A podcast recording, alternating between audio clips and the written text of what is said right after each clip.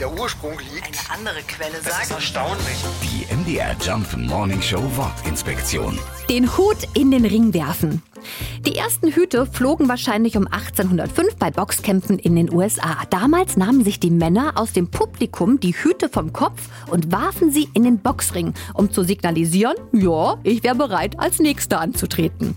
Rund 100 Jahre später machte der amerikanische Präsident Theodore Roosevelt die Redewendung dann populär, und zwar mit den Worten, mein Hut ist im Ring. Und so gab er seine erneute Kandidatur bekannt. Tja, bis heute werfen wir also unsere Hüte in den Ring, allerdings nicht um zu boxen, auch nicht um Präsident zu werden, sondern einfach um zu sagen, wir sind dabei. Die MDR Jump Wortinspektion. Jeden Morgen in der MDR Job Morning Show mit Sarah von Neuburg und Lars Christian Kade. Und jederzeit in der ARD Audiothek.